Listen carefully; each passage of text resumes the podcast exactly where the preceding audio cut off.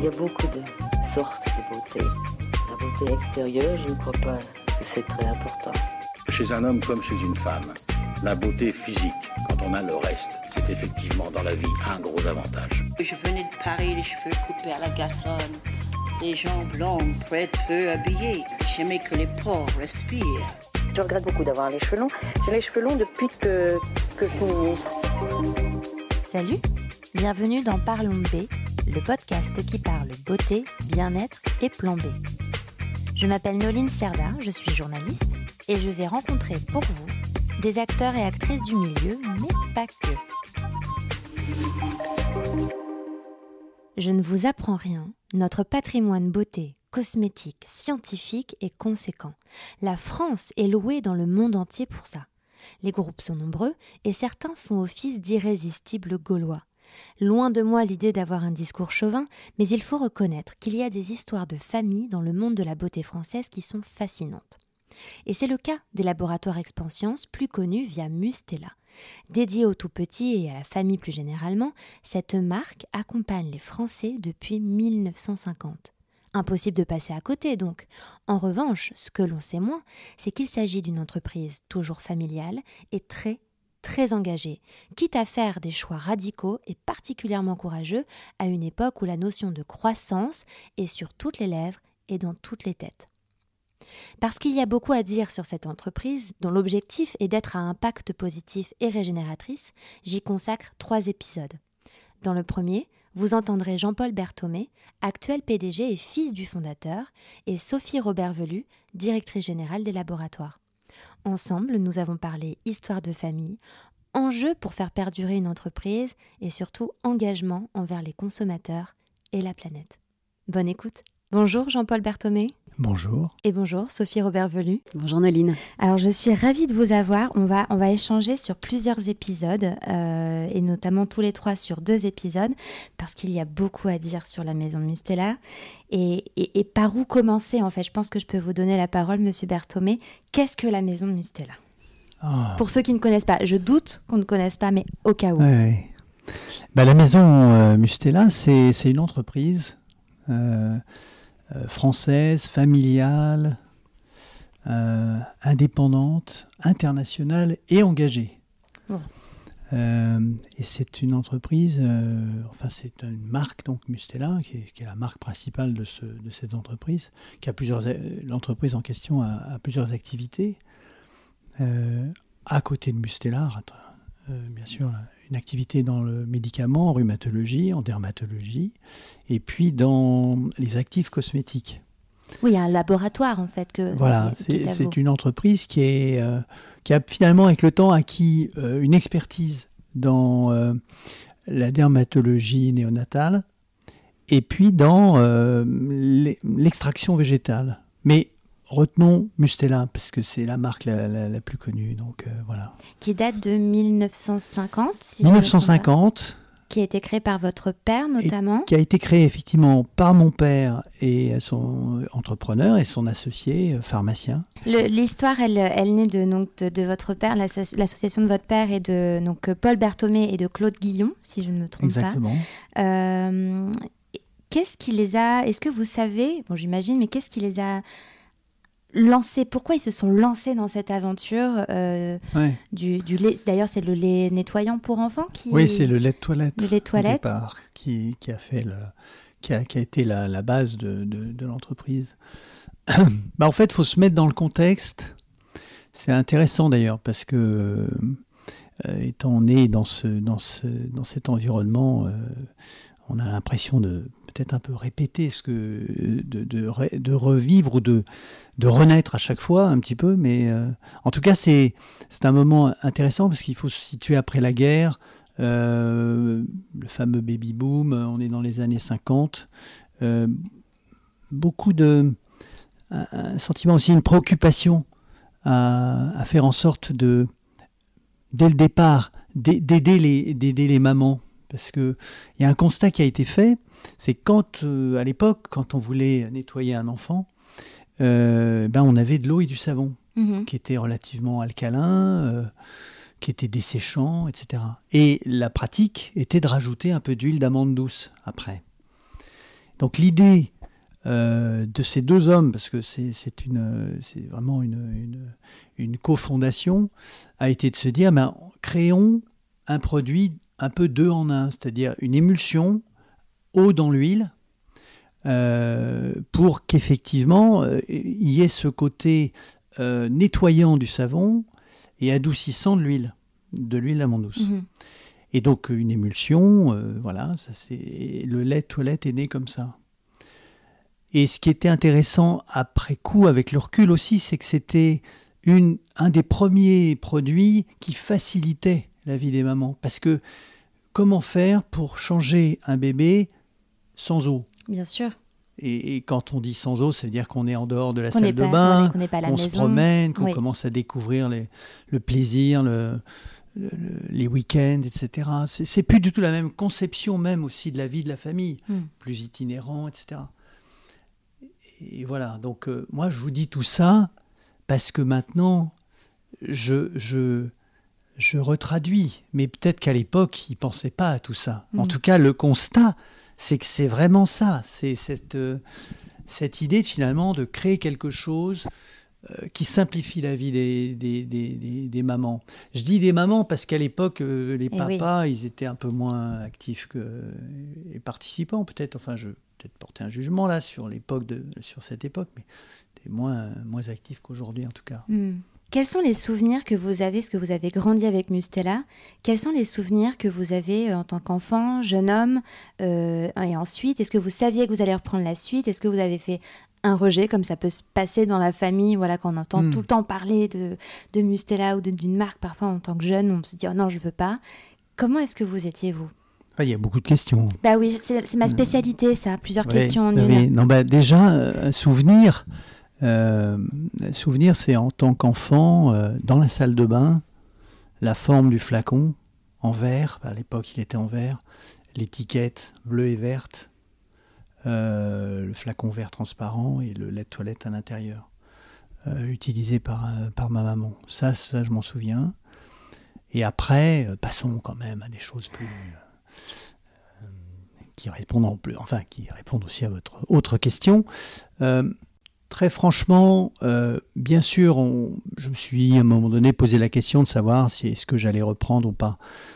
Euh, c'est le mot reprendre. D'ailleurs, c'est peut-être pas le bon mot, mais euh, succéder finalement. Et en pratique, j'ai pensé effectivement qu'à un moment donné, il fallait pas passer cette chance, parce que j'ai considéré, je encore maintenant, j'ai considéré que j'ai eu de la chance. Euh, alors c'est une, c'est une charge aussi, parce qu'il y a une, une, charge émotionnelle de dire on prend une suite, etc. Mais euh, cette chance, faut pas la laisser passer. Et puis après, ben, on, travaille, on s'engage. Et, voilà, ça s'est fait comme ça. Après, les circonstances ont fait que euh, je suis rentré dans l'entreprise donc en 83 euh, et mon père est décédé en 87. Donc en réalité, quand je suis rentré, et j'ai toujours pensé que j'avais un peu un sixième sens, euh, je suis rentré, il fallait que je rentre en fait, parce que mm. sinon je serais rentré après le, décès de mon père, ce qui aurait été encore plus compliqué. Oui. Euh, et finalement, ça c'est. Et donc je n'ai, j'ai pratiquement pas travaillé avec lui. Et si je travaillais avec lui, c'était dans le cadre de réunions, dans le cadre d'instances, mais d'instances où lui était président et moi j'étais euh, assistant chef de produit, chef de produit. J'avais pas vraiment, on n'était pas sur les mêmes, euh, les mêmes enjeux. J'étais un peu en exposé devant, devant la direction. Et donc cette, euh, cette approche-là m'a permis après de, de, de, prendre, de prendre mes marques parce que ensuite ben, j'ai bien sûr collaboré avec, avec mon associé et après, vous, avez, vous vivez une autre situation qui est que vous avez un poste, mais vous avez un rôle différent. votre rôle est différent de votre poste, en fait. C'est-à-dire eh ben, Ça veut dire que vous êtes actionnaire, vous représentez la famille, mais vous n'avez pas du tout euh, les, galons euh, pour représenter ce que vous, le pouvoir que vous Parce avez que vous êtes trop jeune bah parce que vous êtes trop jeune, parce que vous n'êtes pas expérimenté, parce que parce qu'il faut attendre, et puis parce que vous n'êtes pas, ça vient pas comme ça. et ça, c'était une pression Non, mais il faut rester très simple, Oui. très humble. euh, il faut être en écoute et il faut écouter beaucoup. Et là, j'ai beaucoup appris en écoutant parce qu'on se rend compte que quand on parle peu, finalement, on dit moins de bêtises. Et par contre, les autres vous parlent beaucoup. Et euh, voilà, donc c'est ce que je suis peut-être- en train de faire d'ailleurs. Je parle peut-être trop. Je ne. Non, c'est très intéressant. Mais- c'est en tout cas très vrai ça. Et euh, après les rapports entre, donc bien sûr, euh, la, la prise ensuite de, de- la prise de responsabilité se fait, euh, se fait par étapes. Euh, beaucoup de travail, beaucoup d'écoute, beaucoup de volonté, de courage aussi, parce que vous êtes seul en fait. Quoi que vous disiez, vous êtes toujours un peu seul. Oui, vous êtes le maître du bateau. Euh, non, mais vous êtes seul pour gagner en Mm. gagner en crédibilité. Vous avez et puis progressivement, euh, vous avez des gens qui vous accompagnent. Et ça, c'est merveilleux. C'est vous avez des rencontres dans le cadre professionnel euh, de gens que vous ne perdez plus de vue après et qui vous ont beaucoup aidé à certains moments. Et ça, vous l'oubliez pas. Alors ça peut être des voilà. C'est ça la pas, clé d'une belle entreprise comme Mustela, c'est de La, savoir la clé, c'est que la clé, c'est que une entreprise familiale, c'est euh, une très belle aventure, euh, mais il faut oublier qu'on est de la famille, en fait. Mm. Il faut faire ses faire ses preuves et euh, et, et faire son job au même titre que les autres personnes, parce que euh, parce que c'est on vous colle déjà une étiquette. Et ça, je pense que c'est important. Voilà. Euh, après, une entreprise familiale, c'est bien sûr une transmission. Euh, j'ai toujours eu, euh, j'ai le sentiment d'avoir un passage de relais. Et donc, voilà, il y aura peut-être d'autres passages de relais. Enfin, je le souhaite, bien évidemment. C'est une approche de une volonté de pérennité aussi. On a envie que les choses restent, non pas en l'état, mais qu'elles euh, qu'elles, euh, qu'elles, euh, qu'elles évoluent et qu'on soit toujours dans la note, qu'on soit toujours dans le développement, qu'on soit toujours dans l'innovation, euh, pour durer en fait. Mm. Euh, et puis, c'est une entreprise familiale, c'est de l'engagement. Alors, un- tout ça est un peu lié, parce que quand on dit engagement, ça veut dire qu'on se projette, ça veut dire qu'on a des comptes à rendre, parce que... Donc, de toute façon, j'ai toujours été comme ça, je me mets une pression, ceux qui me connaissent le savent, euh, je me mets une pression peut-être supérieure à ce qui est nécessaire. Mais c'est ma façon de fonctionner, parce que j'ai constaté, peut-être que dès le départ, si je m'étais pas mis la pression, euh, je n'aurais pas, euh, je, je n'aurais pas pu me préparer aux obstacles qui pouvaient arriver. Bon après, euh, on va, on va s'arrêter là. Peut-être que j'en. Vous voyez Mais ce non, que je veux dire Mais c'est, intéressant comme démarche. intéressant. Oui. Après, euh, chaque parcours est, est particulier. Euh, le fait de ne pas avoir son père dans la famille quand on est une entreprise familiale, vous avez une vue complètement différente. Ma mère était présente, mais elle était au conseil. Elle était moins, elle n'était pas active comme mon père pouvait l'être. Et donc moi j'étais dans un rapport avec un associé, avec euh, d'autres collaboratrices, d'autres collaborateurs. C'est différent. Euh, voilà. Hmm. Euh, alors, vous m'avez donné tellement de matière que je vais encore faire ma spécialité des, des- des questions, plusieurs questions en une. Mais Non, non. en tout cas, vous, vous parliez de l'importance de, de s'entourer, euh, de, la, de garder, garder une certaine pérennité. Et on ne le voit pas parce que c'est un podcast, mais quand vous avez dit ça, vous avez souri dans le sens où vous ne vouliez pas dire. Enfin, vous êtes pour le changement aussi, et vous êtes complètement pour le changement, et vous avez souri en regardant Sophie. Et c'est là que j'introduis Sophie. Euh, euh, parce que voilà, on a, on, a, on, a, on, a beaucoup, on a un peu parlé de l'histoire, et on va continuer. Mais Sophie, qu'est-ce que ça fait Alors, quel est ton, ton rôle au sein de Mustela et, et qu'est-ce que ça fait d'arriver de l'extérieur dans une maison, dans une, une marque, une maison familiale? Bon, ça change tout. hein. Euh, C'est vrai. Alors, mon rôle aujourd'hui, je suis rentrée il y a trois ans dans cette entreprise, cette maison. J'aime bien que tu dises maison pour parler de la- Ouais. de l'entreprise. C'est vrai que c'est un peu une maison. Euh, il y a trois ans, j'ai quitté euh, L'Oréal, le groupe L'Oréal, où j'avais passé 15 ans. Et euh, je suis arrivée chez Expanscience au titre de la direction générale de la dermocosmétique, donc notamment de la marque Mustela. et, effectivement. En quoi ça consiste, ce, ce- ce poste-là? C'est c'est construire, euh, enfin, comme je le définis moi, ouais. c'est construire l'avenir et la pérennité d'une activité qui est l'activité de fabrication de soins pour la famille à travers la marque Mustela et une autre marque aux États-Unis qui s'appelle Babo Botanicals. Mhm. Donc j'ai des équipes qui travaillent à la fois dans les pays pour euh, bah, déployer ces marques, euh, les faire vivre et déployer leur mission. Et j'ai des équipes en France qui travaillent sur la conception de l'offre, donc, euh, de produits, de services, de contenus euh, au service de ces missions. Et euh, du coup, je travaille vraiment à la fois sur la conception, le pourquoi on est là et qu'est-ce qu'on fait, et aussi comment on le déploie euh, auprès des parents, auprès des familles. Hmm. D'accord? Et Un, un petit, un petit job donc. un tout petit job. Mais euh, pour revenir à ta question sur qu'est-ce que ça fait de rentrer dans une maison comme celle-là, ben, ça change absolument tout. Et si j'ai quitté un très grand groupe, dont je ne veux pas parler parce que l'idée n'est pas de faire un sûr. comparatif négatif ou quoi, mais vraiment si j'ai quitté un groupe qui était coté et où il y a une gouvernance très diluée finalement parce que c'est le, le dieu marché, euh, qui, qui gouverne, euh, c'est pour euh, rejoindre une équipe où justement je sais à qui parler. Je parle à Jean-Paul Berthomé. Euh, évidemment, je parle aussi parce que je pars du principe que c'est un travail collectif à l'ensemble, à l'ensemble du collectif de l'entreprise et qu'on doit le faire ensemble. Mais au moins, s'il y a un moment des décisions difficiles à prendre, des choix stratégiques à prendre, on peut pas, j'ai pas quelqu'un qui va me dire ah mais que va dire le marché ou, euh, l'actionnaire il est unique d'une certaine manière.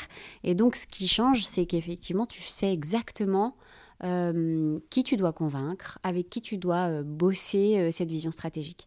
Et par ailleurs, comme c'est familial, la conversation qu'on a très souvent avec Jean-Paul, c'est qu'est-ce qu'on fait pour que cette entreprise, elle soit encore là dans un monde à 3 degrés? Euh, Qu'est-ce qu'on fait pour que cette entreprise, elle soit encore là quand euh, c'est votre fils euh, un jour qui peut-être aura envie de reprendre, comme vous dites, pour que l'entreprise aille encore bien, qu'elle soit compatible avec les limites planétaires. Et c'est des sujets qu'on ne peut aborder euh, sereinement qu'avec euh, une famille qui a conscience qu'elle veut durer et pas juste empocher un gros magot dans trois ans euh, au moment d'un parachute, quoi. Mm. Et ça, ça change tout. Et ça, je trouve ça très intéressant. Et c'est des mots forts que tu utilises et qu'on n'utilise pas forcément dans des gros groupes parce que ça, ça peut. C'est pas très politique ou c'est pas très. euh, mais je trouve ça très intéressant et puissant. Et d'autant que tu as parlé beaucoup d'environnement. Et c'est pas juste pour parler de ça parce qu'on est en 2022 et que c'est un sujet qui, qui doit préoccuper tout le monde. Je sais que c'est quelque chose qui concerne la. et qui touche la maison depuis quasiment les débuts. Euh, alors bien sûr, euh, vous êtes encore plus amé- amélioré, j'allais dire, mais on s'améliore tous tous les jours, personne n'est parfait. Mais la, maison, euh, si je ne me trompe, Monsieur Berthomé, c'est, elle est très engagée sur l'environnement depuis très longtemps en fait. Alors, il faut faire attention de, de ne pas avoir l'air de dire qu'on l'a toujours fait. Enfin, c'est notre tempérament aussi, on ne veut pas non plus en faire trop. Quelquefois, on n'en fait pas assez d'ailleurs. Euh, mais euh, non, ce que je veux dire, c'est que restons, restons, euh, restons simples. Ce que je peux dire, c'est que très clairement, la, la démarche d'aider, d'aider les, d'aider les mamans, c'est quelque chose qui, qui, qui a démarré assez vite pour, euh, pour Mustela. 82, Fondation Mustela, si j'ai Et bien fait mes après, on a trouvé, après, il y a des cheminements intéressants. Et quand je parlais d'engagement, je, je veux parler aussi de cheminement. Et pour moi, un vrai engagement, c'est quand c'est un cheminement. Oui. C'est pas, c'est, ça vient pas comme ça en cinq minutes. Euh, 1982, création de la Fondation Mustela. L'idée, c'était de d'aider, une autre façon d'aider les professionnels de santé dans des domaines qui n'étaient pas très couverts par euh, la, recherche médicale, qui étaient toutes les études sur le développement du jeune enfant.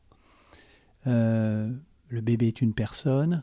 euh, toutes ces, tendances-là naissaient, enfin existaient déjà, mais on, prenait conscience de tous les travaux à, mener sur la psychologie, la sociologie de, de- l'enfant, Le- comment l'enfant vivait autour avec son milieu, etc.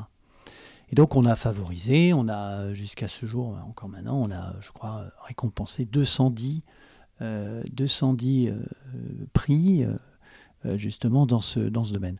Donc ça c'était, et très franchement, moi je l'ai vu avec mes yeux parce que je, je sentais ça, j'ai senti que c'était finalement, euh, c'est le constat que j'ai fait, je me suis dit mais c'est une façon de voir la marque autrement. Mhm. c'est une marque qui a une dimension différente. C'est pas des produits. C'est on vend pas de produits. On, on- on- on vend. euh, La marque peut avoir une dimension sociétale. Mm. Et ben ça, ça fait tilt dans ma tête. Je me suis dit, euh, on peut aider la société sans, sans être marque. Bon, c'est le début du mécénat. Enfin, il n'y a rien de. J'invente pas quelque chose. hein, c'est. Sauf que ça a toujours été quelque chose qui est resté dans mon esprit, jusqu'à ensuite avoir une démarche qui était de dire tout ce que l'on dit c'est très bien, mais on a des responsabilités quand on fabrique des produits. euh, le produit, bien sûr, c'est il faut que ce soit de qualité, il faut euh, aider les gens, etc. Mais on fait partie d'un tout. Et une entreprise fait partie d'un tout. Donc on a des engagements qui dépassent le simple produit. Euh, vis-à-vis de la société, vis-à-vis des, des collaboratrices, des collaborateurs. Et ce qui a, à un moment donné, ce qui m'a ce qui a été, ce qui s'est passé, tout simplement, c'est que j'ai eu la possibilité de d'être tout simplement happé, je dis bien happé, par le pacte mondial, Oui, que vous Nations avez Unies, qui était en 2004. 2004. Mm. Et c'était quoi? C'était le fait de s'engager sur 10, 10 promesses. Alors ça paraît un peu naïf parce qu'on se dit, bon oui, mais vous promettez, mais en fait, euh, bon.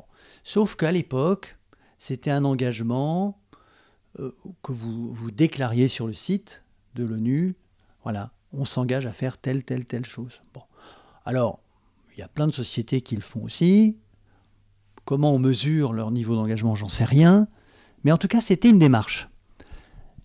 Sauf qu'après, par des rencontres, c'est fondamental les rencontres, euh, on m'a dit, mais c'est bien gentil d'avoir signé le pacte mondial. Maintenant, euh, comment l'appliquez-vous à votre entreprise? Bon, je me suis un peu dit, oui, c'est vrai, il faut quand même répondre à cette question, parce que c'est pas le tout de faire un acte euh, de un vœu, un vœu, voilà. Et donc, on a construit tout un plan, et c'est là qu'est née la notion de responsabilité, pas seulement économique, mais sociale et environnementale. Et c'était les débuts de la RSE pour nous, en 2004. Bon, aujourd'hui, ça paraît une évidence, tout le monde fait de la RSE. comme on 2004, dit. c'était quand même très euh, Voilà. précurseur. Euh, So- Sophie, tu peux. Je, tu dis oui euh, en silencieusement, mais tu as le droit de dire oui dans le micro. Oui, oui, c'était très tôt. euh, moi, j'ai commencé à parler de développement durable et de charte de développement durable quand j'étais en charge de Sanoflore et c'était en 2008, tu vois. Ouais, voilà. Donc, euh, et pourtant, c'était un très grand groupe qui était quand même très euh, au courant des choses. Donc, oui, 2004, je confirme, c'était très tôt. Et ce qui est intéressant, c'est que la démarche qui a été mise en place à partir de là était extrêmement rationnelle, euh, détaillée, euh, et ce sens du, du détail, de, du travail, de la, de la charge et de la peine dont vous parliez un petit peu, que vous vous êtes appliqué à vous-même, finalement, c'est quelque chose qu'on retrouve aussi beaucoup chez, chez Expanscience. Dans la maison Mustela, cette idée, c'est tant qu'on n'a pas fait bien, on n'en parle pas. Hmm. Alors parfois d'ailleurs on nous dit ce serait quand même bien d'en parler un peu plus parce que ça permettrait aussi de faire euh, d'entraîner d'autres entreprises dans le mouvement.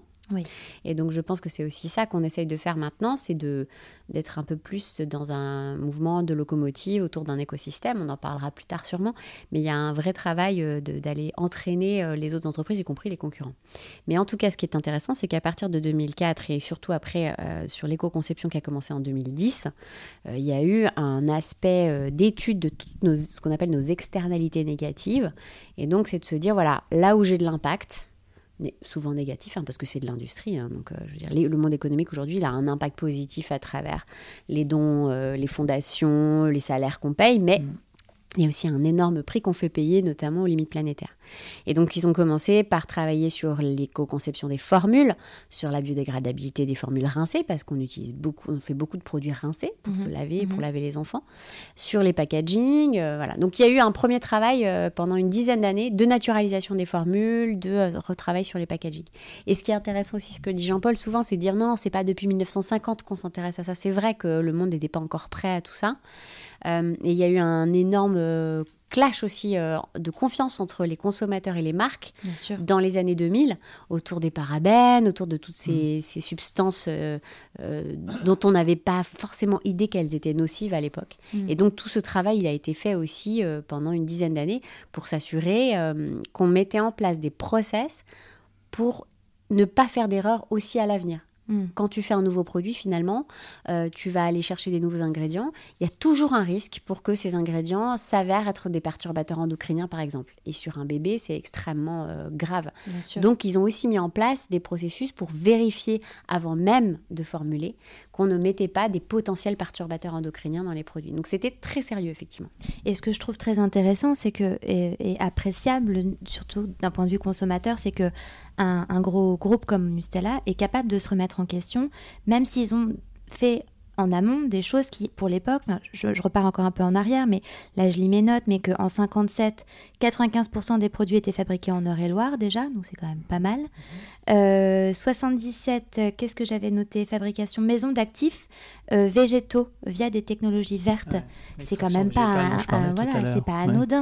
Euh, donc certes, euh, il y a une amélioration et en- encore en 2022, on va y venir. euh, vous continuez de vous poser des questions et de remettre euh, en question d'ailleurs des, même des produits qui font partie de vos best-sellers, si on peut parler de best-sellers. Oui, oui, tout à fait. Euh, et vous n'avez pas peur de remettre ça en cause. Donc c'est euh, c'est Mais- fort. Alors, pour rebondir sur ce point, euh, ce qu'il faut, pour qu'une démarche de ce type soit sincère, il faut qu'elle englobe toutes les strates de l'entreprise.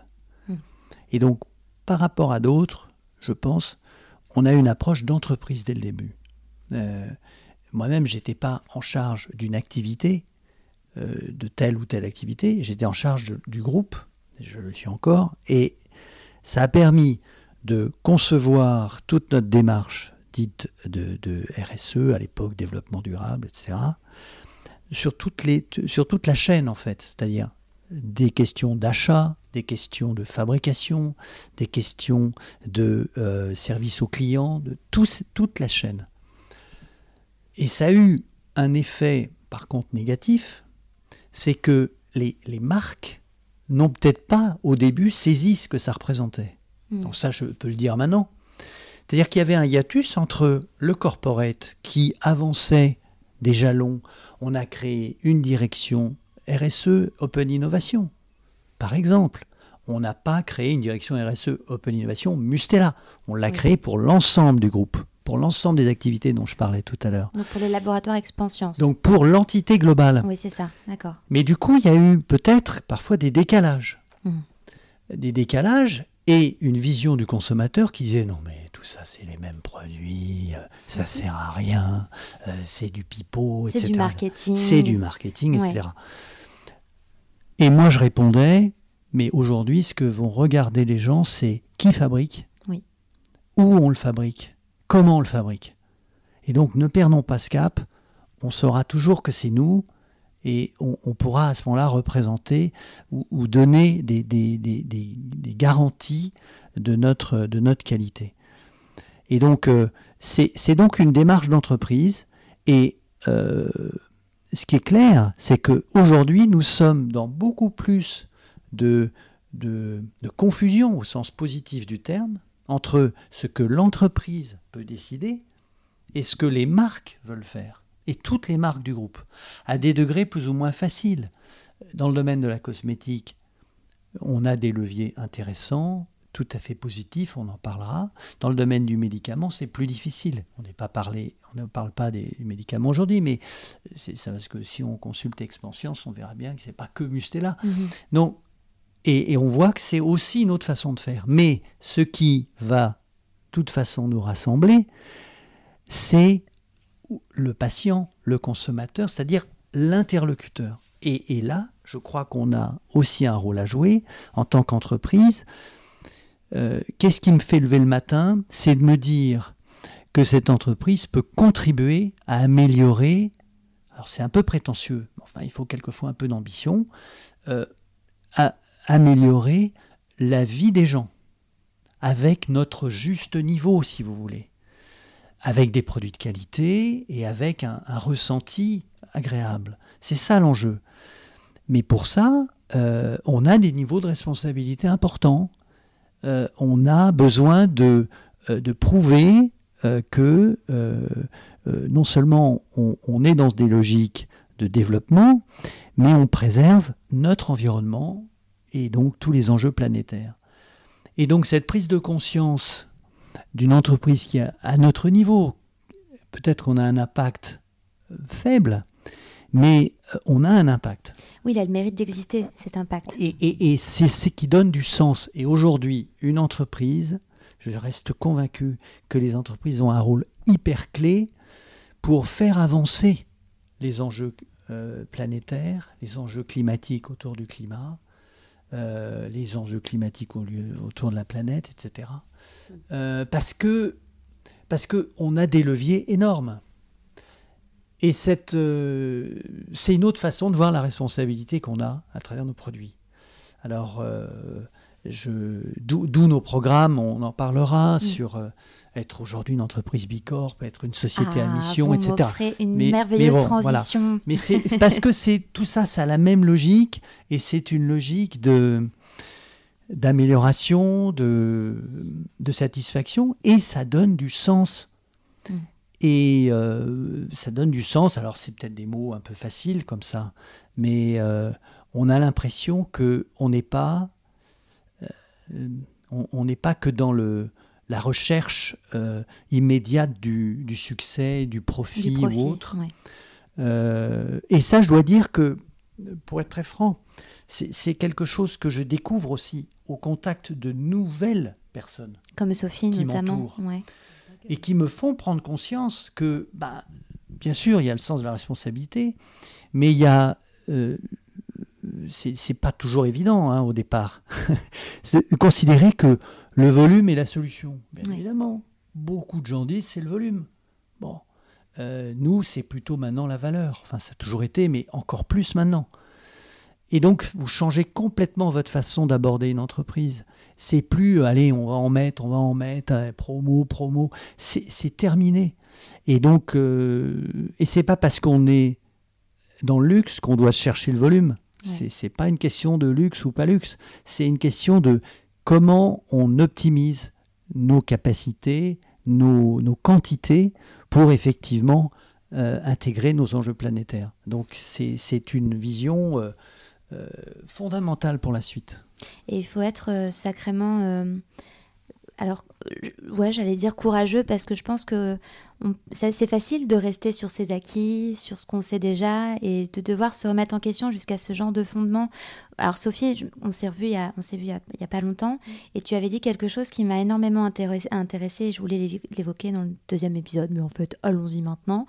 Euh, sur, tu as dit que la croissance était finie, le mot croissance.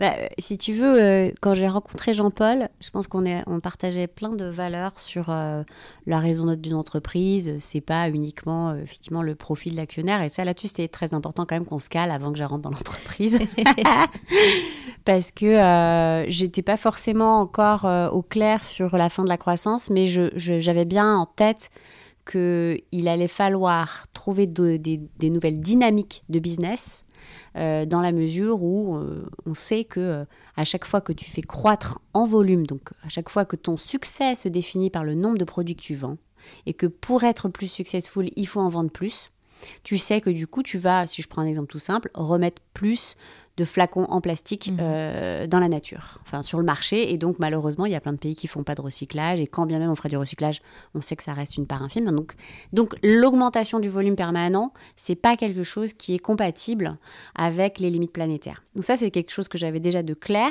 euh, et, sur lequel, avec Jean-Paul, je pense qu'on était au clair sur le constat. On n'était pas forcément au clair sur les moyens. Mais en revanche, euh, un jour, assez vite, dans les premiers entretiens qu'on a eus, il m'a dit bon voilà, il faut qu'on travaille sur la croissance de cette entreprise. Et je lui dis, est-ce qu'on parle de croissance ou est-ce qu'on parle de prospérité hmm. Et au fond, vous vous souvenez, hein c'est pas du pipeau. Très bien. Euh, je me suis interrogé d'ailleurs. Oui, il s'est posé la question est-ce que je signe euh, ou pas ce contrat de travail Non, non, pas du tout. Non, non, non mais c'est, j'ai, trouvé la nuance euh, très intéressante. Oui, et, et, c'est là où on s'est bien trouvé c'est que je lui ai dit si votre ambition, c'est que cette entreprise soit encore euh, vivante, en bonne forme, euh, dans 10, 15, 20 ans, 30 ans, où on sait que globalement, ok, peut-être que vous, n'êtes pas sûrs tous, là, ceux qui écoutent, qu'il y aura un effondrement total de nos sociétés, et j'espère qu'il ne sera pas total. Voilà, restons positifs. Néanmoins, néanmoins, on sait quand même qu'on s'achemine vers des temps difficiles. Et, et, dans, cette, euh, dans ce contexte-là, si la volonté de, de mon actionnaire, c'est de faire prospérer son entreprise, mais qu'il est prêt à rediscuter la terminologie de croissance et volumique euh, et, même de croissance tout court et de se dire à quel moment on sera satisfait de la taille qu'on a, de l'équilibre qu'on aura trouvé, euh, des solutions qu'on propose au monde. C'est ça notre objectif finalement. Et ben à partir de là, on s'est dit ok, on, va pouvoir travailler ensemble. Et donc, euh, je pense que dans les années qui ont suivi, il y a eu un premier truc qui a été fait, qui a été de se dire effectivement, comme vous le disiez tout à l'heure, on travaille assez bien nos infrastructures en termes de RSE, c'est-à-dire notre petite cuisine interne, mais les marques ne reflètent pas forcément très très bien ça, et notamment Mustela à l'époque avait besoin d'être euh, retravaillé pour exprimer un peu plus euh, de soutien à la parentalité, euh, d'adaptation et de modernisation à, ce que les nouveaux parents recherchent, plus de diversité dans les, types de parentalité finalement qui s'expriment dans le monde, les couleurs de peau bien évidemment, euh, la diversité, c'est un truc euh, un peu à la mode, mais néanmoins mm, hyper mm. nécessaire. Mais il y avait aussi cette idée que euh, finalement, on ne naît pas parent, on le devient. C'est pas facile. Il y a beaucoup de burn-out parental qui s'est développé pendant le Covid, notamment, on en a parlé. Il y a beaucoup de souffrance parentale dans plein de pays où on est présent aujourd'hui. Les lois sont pas les mêmes pour tous les parents. Et donc, il y avait cette idée de dire, on peut pas juste vendre des produits aux parents et, se foutre de savoir comment ils vivent leur parentalité. Et donc il y avait cette idée qu'il faut qu'il y ait une mission plus haute que juste la fabrication de produits, parce que cette mission, elle va nous permettre aussi de tenir pendant des années. Si ça se trouve, euh, dans 15 ans, euh, j'en sais rien, les lois vont tellement changer qu'on n'aura plus le droit de faire des, des lavants liquides J'en sais rien, hein, mm, mais peut-être que le solide, ce sera devenu la norme. Euh, peut-être qu'avoir 70 références dans un portefeuille de cosmétiques, ce sera interdit. Et dans ces considérations-là, comment notre entreprise, si elle a bien perçu que son boulot, c'était d'aider les parents à élever en bonne santé leurs enfants dans un monde en bonne santé, sur une planète en bonne santé, eh bien, on aura fait évoluer aussi notre, notre nos services, on vendra peut-être autre chose que juste des produits, et, euh, et on sera toujours utile. Mm. Si on arrive à faire ça, finalement, bah, on a une prospérité de notre entreprise. On a en plus un collectif de gens qui, à mon avis, sont plus motivés que juste à l'idée de dire bah faut faire plus, plus, plus, plus, plus de gel lavandou. Et donc, c'est un peu là-dessus qu'on travaille en ce moment avec Jean-Paul. Mm. Alors, tu as, tu as évoqué notamment cet accompagnement aux parents. Et, du coup, je me permets d'introduire dans ce premier épisode qu'il y aura un troisième épisode qui sera dédié justement à cette maison, euh, notamment euh, des parents. Mais pour euh, revenir, et ce sera ma dernière question de l'épisode, et après, je, vous, je vais vous poser des questions un peu plus euh, personnelles, si on peut dire. Euh, comment, Monsieur Berthomé, par rapport à ce qu'a dit euh, Sophie, comment on réagit voilà, sur cette différence de, de mots entre, bah, voilà, je les ai oubliés. Croissance et prospérité. Croissance et prospérité. même si vous avez évidemment, j'imagine, conscience à titre personnel de ce qui se passe, on a quand même, vous avez quand même un gros navire à, à, vous occuper. Comment on fait? Est-ce qu'on en prend peur? Est-ce qu'on se dit, bon, allez, on remonte les manches, on y va? Euh, il se passe quoi dans votre tête À partir du moment où c'est un élément de fédération, euh, pour une entreprise de notre taille, c'est la solution. Euh, c'est-à-dire que c'est un moyen de. Enfin, un moyen, c'est pas le mot, le bon mot, mais c'est un moyen qui permet de, de rassembler. Et puis, c'est quelque chose que je trouve relative, c'est très fin parce que la croissance, elle est, elle est elle n'est pas infinie. Euh, Contrairement à ce qu'on a prospérité, pensé ces années. La prospérité, c'est une autre façon de, de voir euh, la vie, euh, le, bonheur, etc. Donc je, après, on est un peu plus philosophique, mais je pense que c'est moi, moi, ce qui, je pense que c'est quelque chose au contraire, ça, ça ne. non, le, point qui par contre existe et, que Sophie partage avec euh, l'ensemble du comité de direction, c'est la responsabilité qu'on a. Toujours. Vous vous sentez responsable La responsabilité qu'on a vis-à-vis des collaboratrices, des collaborateurs, parce qu'une entreprise, ça se, euh, il est nécessaire d'investir, il est nécessaire de, d'avoir de, de, des ratios, euh, j'allais dire, satisfaisants pour obtenir euh, tel ou tel financement, euh, développer, euh, créer des choses. tout le monde n'est pas ne raisonne pas comme nous. Ben non. Vous voyez ce que je veux dire Donc question. on a nécessairement des échanges avec certains qui raisonnent peut-être un peu, un peu autrement. Ceci dit, dans un certain nombre d'instances, aujourd'hui, les, les- les données extra-financières de qualité et de performance d'une entreprise sont aussi importantes que les données financières. Alors, ça ne se sait pas encore beaucoup dans le grand Mm, public, mm. mais c'est fondamental. Et donc, euh, à quand une analyse d'une entreprise qui ne présentera pas sa croissance de chiffre d'affaires, mais sa baisse d'impact vis-à-vis de l'environnement? Certains le font déjà, mais euh, c'est fondamental. Euh, et pour moi, ça, ça fait évoluer aussi le- le- l'environnement financier, le monde financier, qui doit avoir des analyses autres. Euh, donc c'est euh, bon. Maintenant, à très court terme, euh, vous avez un investissement de plusieurs dizaines ou centaines de millions à réaliser.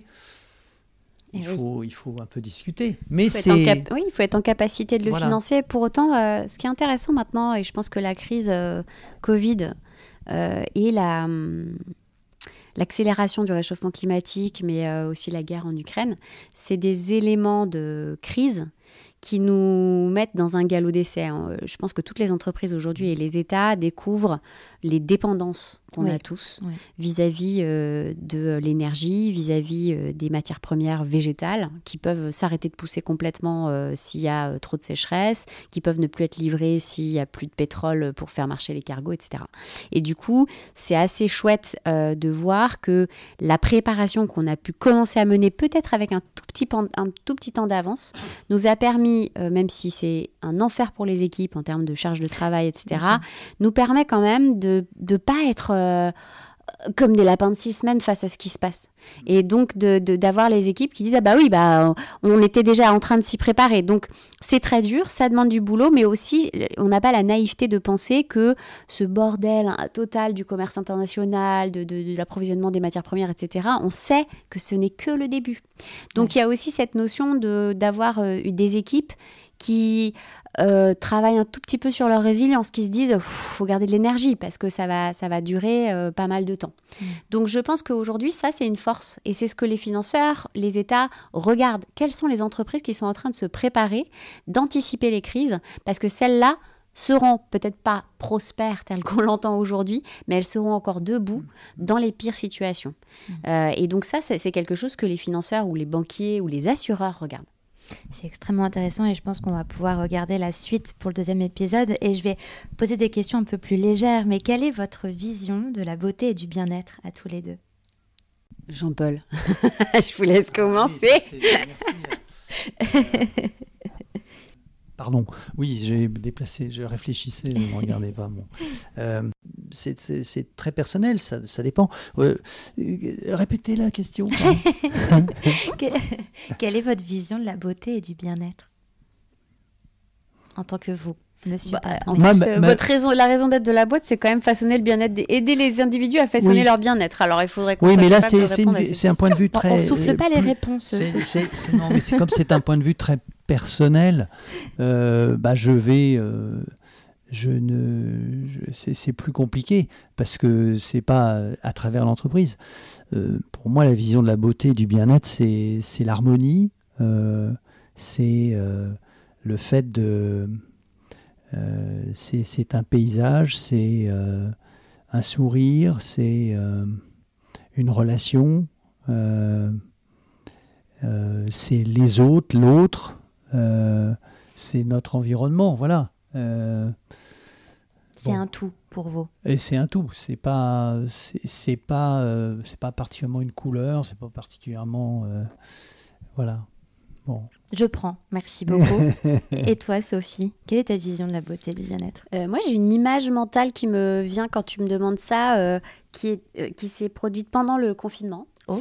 Euh, moi, j'avais la chance, euh, dans, j'habite euh, dans une, une petite, un petit pavillon à Pantin et il y a deux étages, un étage pour ma belle-sœur et sa famille et l'étage où j'habite moi. Ah et il se trouve que cette, cette, cette année-là, eux étaient partis, vivaient à l'étranger et donc cet étage était vide. Et du coup, on en a profité juste avant le confinement. On a, on a proposé à, à, quelques personnes de s'installer là. Et notamment, il y avait, il y avait deux personnes réfugiées qui vivaient là. Et, et, et, donc, c'était assez chouette parce que j'ai une image d'une soirée où c'était une fête juive. Euh, moi, j'ai ma belle famille qui, qui est d'origine juive algérienne. Euh, moi, je ne crois pas du tout en Dieu, donc je pratique rien. Donc, je suis un peu la l'anti, euh, calotine de la famille. et pour faire plaisir quand même à ma belle-mère qui n'était pas là, mais parce qu'on avait fait une visio, j'avais fait un espèce de plat pour cette fête. Et il y avait deux musulmans, mais enfin, un Soudanais musulman un Afghan complètement euh, qui avait décidé de, de, plus croire en Dieu parce qu'il en avait pris, euh, il, avait pris un peu cher euh, mm. voilà, en Afghanistan. Et on s'est retrouvés, et puis il y avait aussi une, une Algérienne qui vivait avec nous à ce moment-là. Et, et, on s'est tous retrouvés avec des passés hyper différents, des origines hyper différentes, des religions et des convictions différentes autour de ce plat juif alors que personne n'était vraiment pratiquant juif sur, et, et, à discuter de plein de choses. Et les enfants posaient plein de questions sur les cultures des uns et des autres. Ça fait très image d'épinal, hein, j'en ai conscience. Mais en fait, euh, pour moi, cette, cette image-là, c'est une image de beauté et de bien-être parce que on était tous dans un monde quand même très compliqué, où les gens étaient très isolés. Et on s'est retrouvés pendant ces quelques semaines-là. Euh, pour le coup, nous, c'était un peu la maison du bonheur. C'est un peu mmh. Arnold et Willy, pour ceux qui ont encore l'âge de souvenir. Et euh, voilà, voilà ça, ça c'est beau pour moi. Alors, ça, me permet de, vous poser ma dernière question, qui n'est pas une question. Oui. Moi, ma, vie, ma vision. Ah, vous voulez me piéger Non, mais est-ce que les autres te posent la question d'habitude Non, c'est vrai qu'on me la posera. Une personne me l'a retournée. Et c'est vrai que la beauté et le bien-être, je dirais que c'est davantage le bien-être que la beauté, si je devais me. Parce que pour moi, c'est juste se sentir bien dans ses baskets. Et, et à partir de là, à mon sens, on rayonne. Et en effet, je me sens bien quand euh, je fais des choses avec lesquelles je suis en adéquation avec mmh, mes valeurs. Euh, faire ce podcast me rend vraiment, je me sens bien quand je fais ce podcast parce que je rencontre des personnes extrêmement intéressantes qui m'apprennent énormément de choses euh, et, et, et, comme j'ai l'impression de, de, ouais, de mettre en avant des personnes qui font des beaux choix ou des choix pour les autres et pour l'avenir et ça, moi, ça me fait beaucoup de bien. Donc, euh, c'est ma réponse. Merci, merci beaucoup. Je prends aussi. et ben, ma dernière question, c'est à quel moment est-ce que vous vous sentez beau, belle, bien dans votre peau? Un jour où vous dites Ah, je suis pas mal. Après un podcast. Ah Oh, le charmeur. Non. c'est clair. non. Euh, je pense que c'est. Euh, c'est bah, enfin, c'est un peu une évidence, mais je pense que le, sommeil, le repos, c'est fondamental. L'environnement euh, dans lequel on est, euh, l'environnement peut-être de, vacances, de cadre dans lequel on est très reposé. Euh, en fait, c'est pas le temps. Euh, juste une petite remarque là-dessus. C'est pas le temps. Euh, quand on dit qu'on a bonne mine, c'est pas parce qu'on est bronzé. Mm. C'est parce qu'on est reposé mm. ou parce qu'on a des traits moins tirés. C'est tout simplement ça.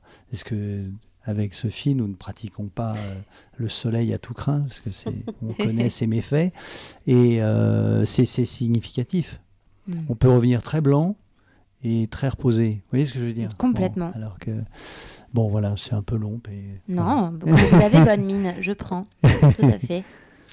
Sophie? Euh, Moi, c'est clairement à la montagne que je me sens le mieux. Mm. Euh, après, euh, parce que tu fais du sport quand même, tu te dépenses un peu plus, tu n'es pas collé devant un écran toute la journée. et c'est souvent en famille qu'on se retrouve. Et puis, il y a une sérénité qui est lié aussi au fait que ces montagnes étaient là avant toi, elles seront là bien après nous, euh, voire même après l'espèce humaine. Et ça me rassure d'une certaine manière qu'il y ait quelques trucs qui resteront euh, euh, dans l'intemporel. quoi. Eh ben, je garde ces belles paroles parce que ça nous offrira une transition merveilleuse pour le deuxième épisode. Donc merci beaucoup à tous les deux. Merci. Cet épisode a été réalisé en collaboration avec Mustela. Merci à eux pour leur confiance. N'hésitez pas à aller faire un tour sur le compte Instagram Parlons B Podcast, parce que la beauté ici, ça s'écoute, mais ça se contemple surtout.